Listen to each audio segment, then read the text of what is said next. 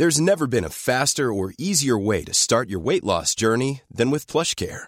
PlushCare accepts most insurance plans and gives you online access to board-certified physicians who can prescribe FDA-approved weight loss medications like Wigovi and Zepbound for those who qualify. Take charge of your health and speak with a board-certified physician about a weight loss plan that's right for you.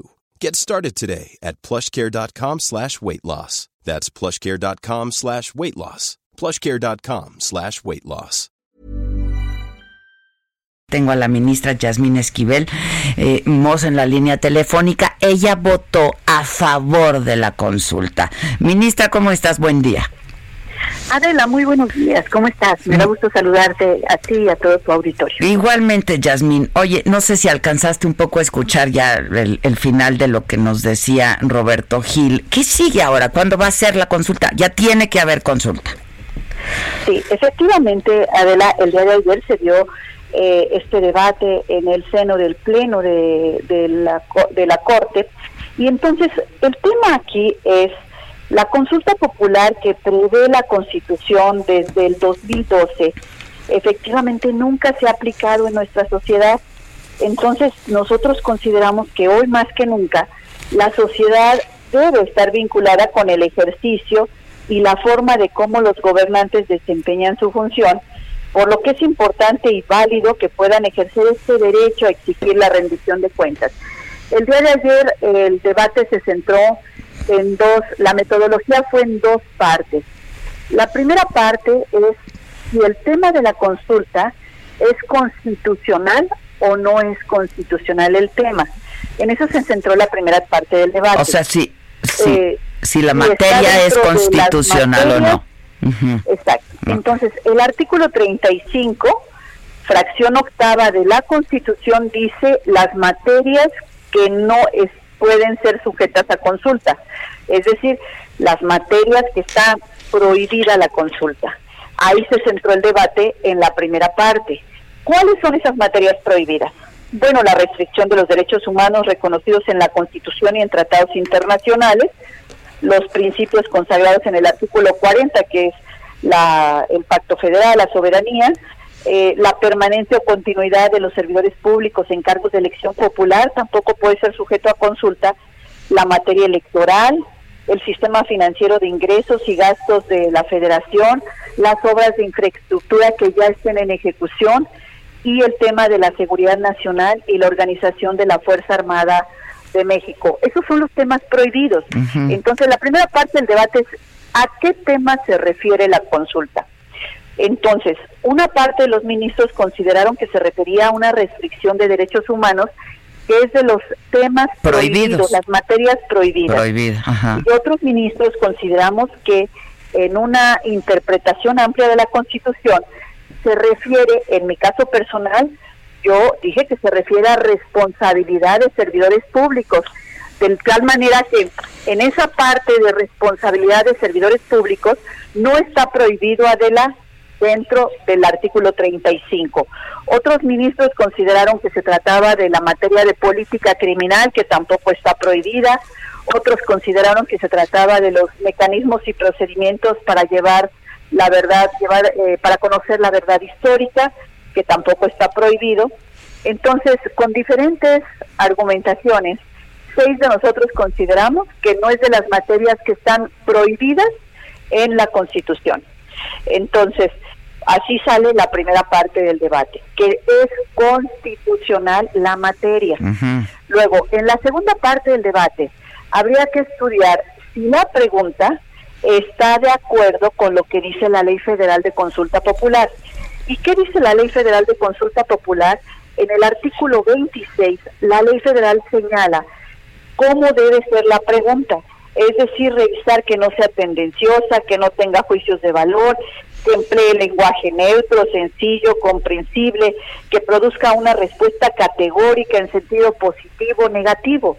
Y también dice la ley federal que la Corte puede realizar las modificaciones conducentes a la pregunta a fin de garantizar que esta pregunta sea congruente con la materia de consulta y cumpla con lo que señala la ley federal.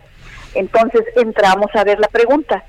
Vemos que la pregunta no corresponde a lo que dice la ley y entonces reformulamos la pregunta y quedó como ya eh, seguramente tú y tu auditorio conocen cómo quedó la pregunta. Pues sí conocemos cómo quedó, pero no le entendemos, Yasmin, la verdad, o sea, es, está complicadísimo.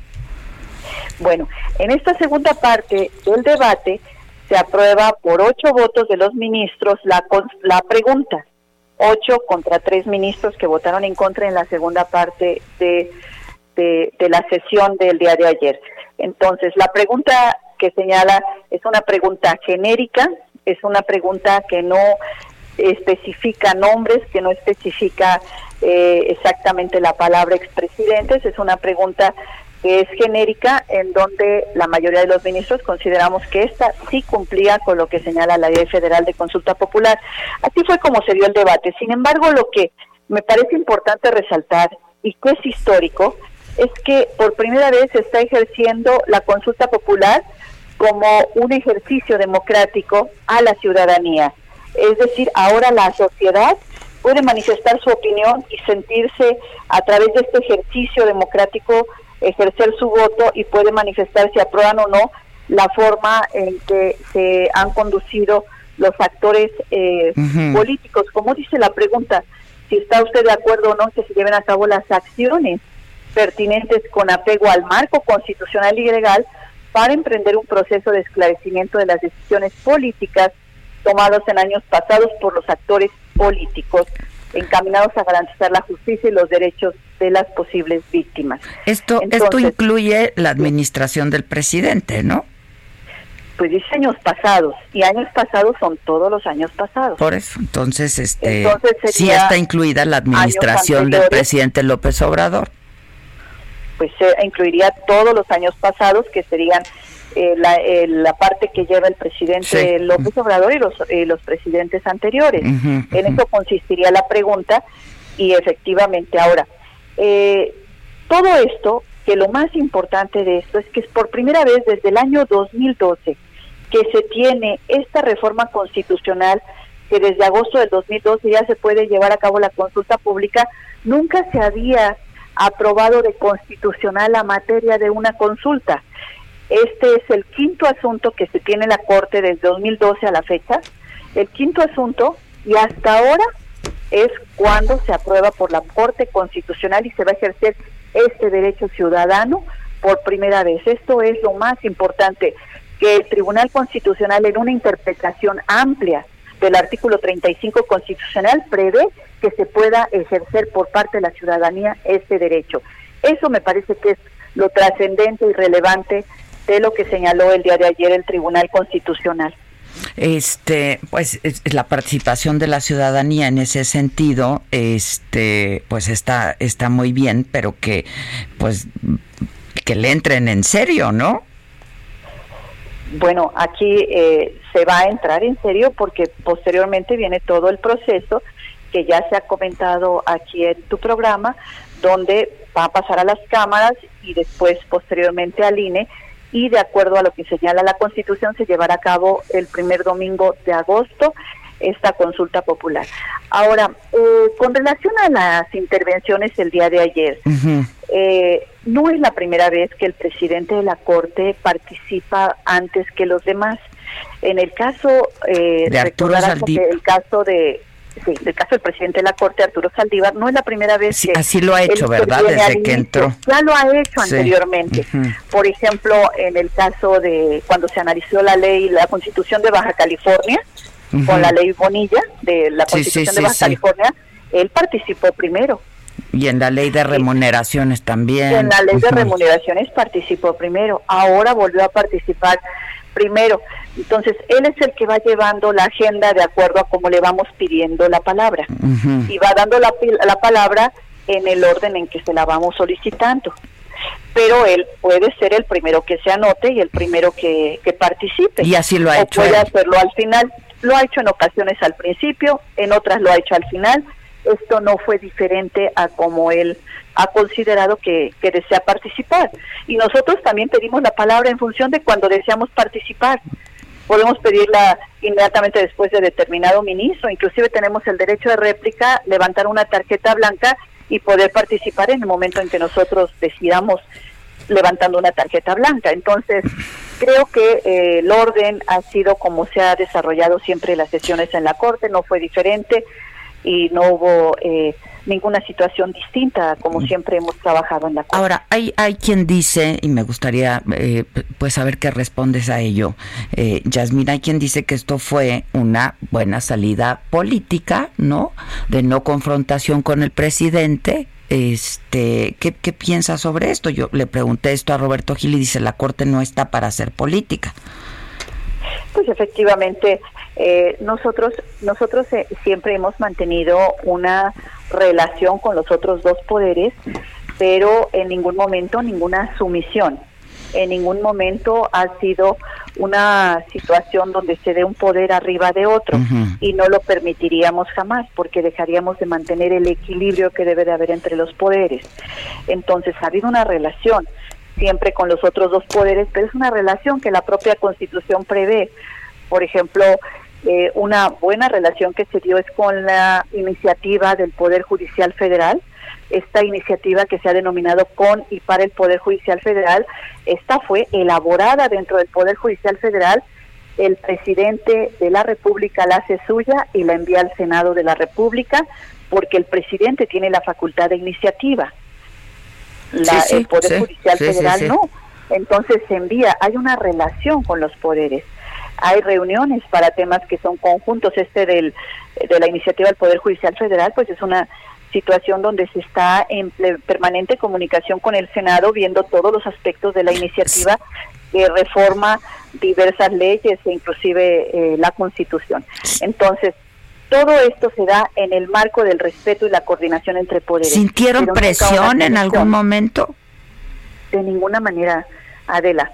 Ah, yo no tuve ninguna llamada telefónica ni ninguna solicitud de cita para poder... Eh, bueno, pero el hecho de que el presidente todos los días estuviera hablando sobre ello y diciendo sobre ello y cuál debiera ser la actuación de la Corte.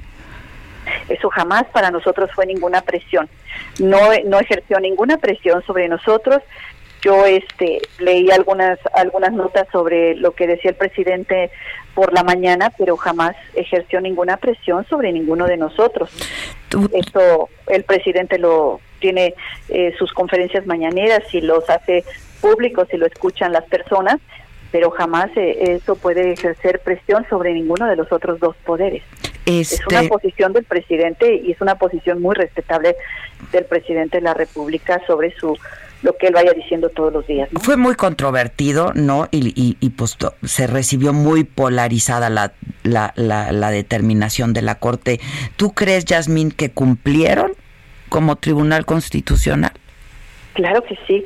Nosotros cumplimos y a cabalidad porque estamos haciendo válido un derecho que tiene la ciudadanía y que está establecido en la Constitución y que anteriormente no se había ejercido en, desde que se prevé esto en la Constitución desde el 2012. Considero que cumplimos y cumplimos a cabalidad y por supuesto respetamos todas las posiciones, eh, tanto políticas como jurídicas, sobre las determinaciones de, la Corte.